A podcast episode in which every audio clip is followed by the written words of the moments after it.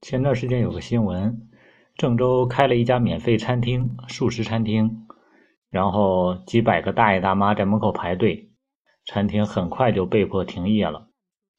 这个新闻过去了很长时间，前两天聊天的时候，跟朋友又聊起类似的话题，嗯，扩展了很多的内容。为什么会这样？有人说这个素质。有人说文明，有人说条件所限啊，有人说老龄化啊，等等很多很多的问题。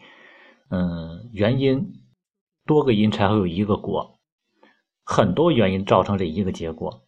但是今天我想，在我的感觉上来说，作为经营者来说，有可能说他不是经营者，因为他开的是免费的。但是作为做事。想做一件事情的人来说，你要有足够的预测性。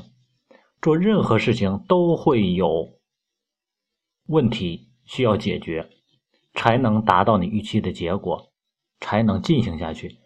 你没有做好预测，对人情也好，人文也好，社会状态也好，包括你的资金实力也好，等等方面，你没有足够的预估，那么产生任何的意外，这都是很正常的。承受不了，这说明你之前。自己设想的不够周全，也就是你自己的方案不完善，不能怪罪任何外界的东西。就像说，曾有一个佛学的故事，说那个佛想要看到一个蝎子掉到了水里，嗯，然后他在拼死挣扎，于是呢，他就动了恻隐之心，想要去救他。他去伸手的时候，发现一靠近蝎子。那蝎子本能的反应，拿那个尾巴歘蛰了他一下，啊，他也本能痛了，于是这个佛就收了回来手。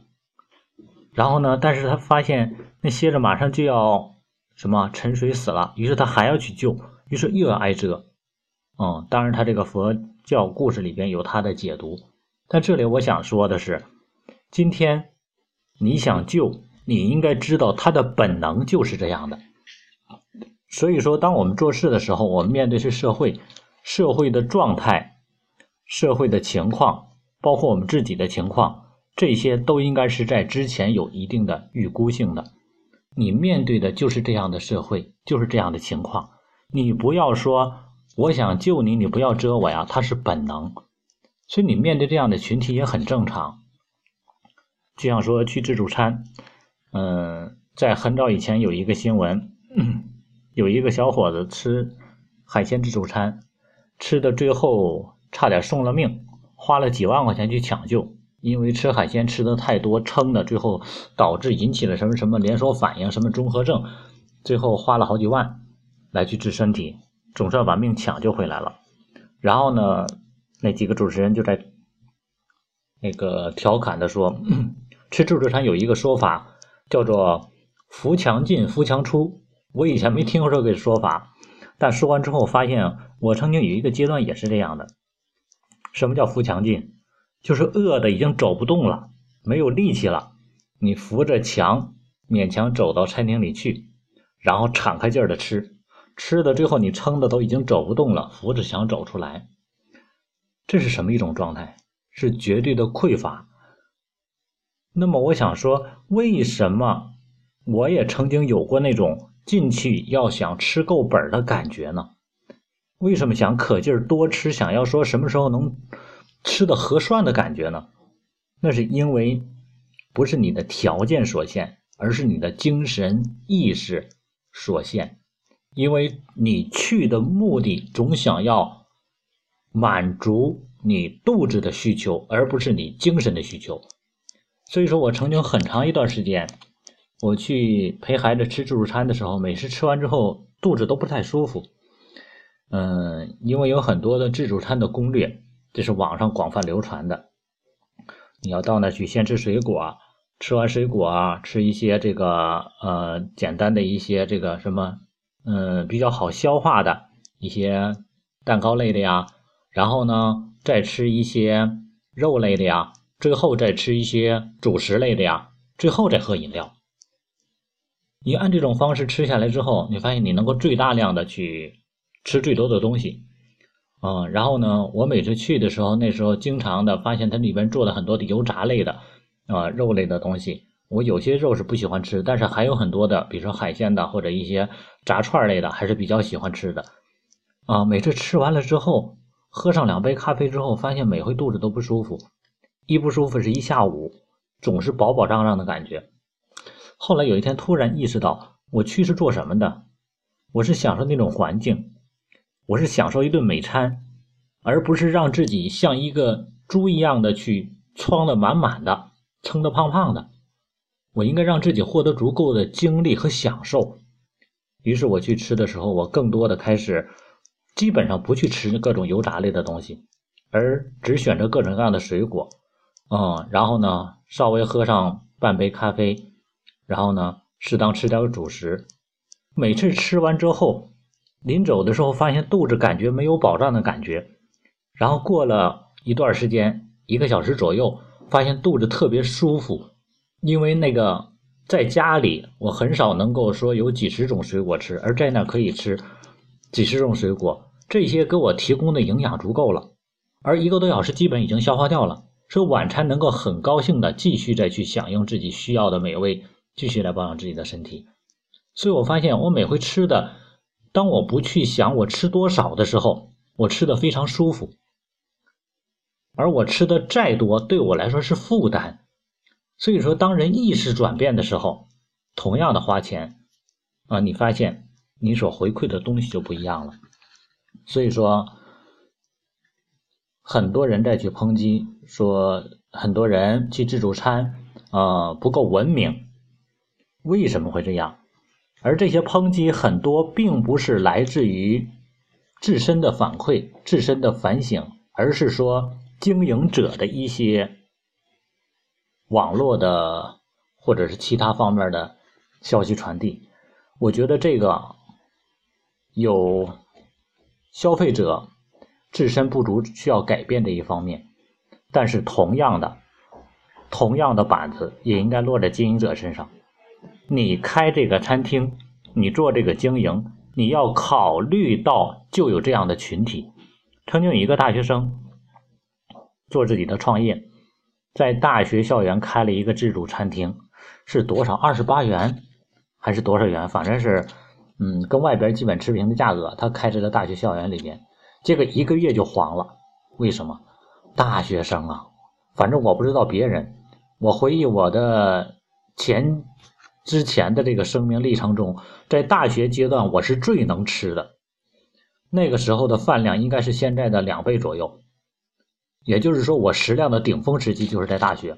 我觉得很多人可能都是这种情况啊，打球或者玩什么，正是精力充沛的时候，消耗量也大的时候，而且也真是能吃。所以，一个大学生，你按外面的价格，对吧？开的这桌餐厅，哎呀，这你只能说你在交学费了。所以说，作为一个经营者来说，当你经营不善的时候，市场不是。随着你的想法而变的。当你没有考量好的时候，有任何的问题，这是你应该承担的学费的问题，也就是你自己考虑不足的问题。所以说，就联想到了前段时间日本的那个马桶盖事件。嗯，类似的事件很多，很多国外的一些旅游公司都在抨击中国人，包括日本的、韩国的、美国的。啊，等等等等的一些国家，其实我简单说一点，如果你觉得我们的游客素质不够好，你为什么不拒绝接受呢？所以说，这就是很多人真的是这种得了便宜又卖乖，因为本国没有消费力，因为本国已经经济疲软了，所以它的很多的餐厅也好，经营也好，各个行业。都已经即将萧条，甚至于倒闭了。于是他需要引进新鲜的血液，需要有人来消费，拉动当地的经济。来了之后，你又嫌别人的钱脏，嫌别人的钱不文明，那你做什么呢？所以说，今天很多的游客，他属于是成为舆论上的弱势群体。没有机会去发言，所以说处于一种绝对的舆论弱势的这种状态，没有办法为自己辩驳，因为他觉得理亏。这种理亏其实是源于一种弱势文化，他本身在文化修养或者是认知上来说，就觉得本身我就做错了，但是这个对和错和理儿是两回事儿，但是没有办法去为自己辩驳，于是成为一边倒的这种舆论倾向。所以说，没有任何人去说你作为经营者，你开这样的餐厅，你可以选择不接受。那你凭什么接受了？你挣了我的钱，你还要来抨击我，是不是这样的？所以说，今天我们要提倡文明。我今天说这段话，并不是说为那些所有素养没有达到的人去辩驳，但是同样需要提高的是经营者的素养，因为你没有做到自己。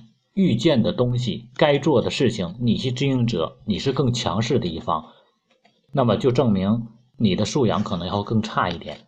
就像说，有一个人，如果你很有钱，你给一个没钱的人去捐款，然后你一定要让他多感谢你，给你写证书也好，包括网络上宣传也好，你去让他来成就你的荣耀，那么这件事情就有待商榷了。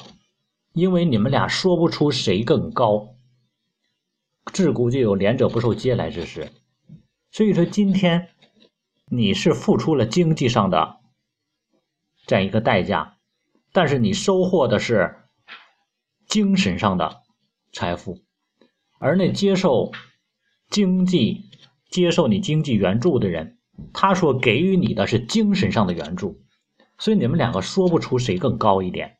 有可能你比他等级更低，因为你缺乏精神上的东西，所以说你只是一种等价交换。那凭什么他又亏欠了你呢？你们是在做交换而已。所以说今天，作为我们来说，应该更公正的去看待各种各样的舆论，而不要形成这种暴力性的一边倒的评论批评。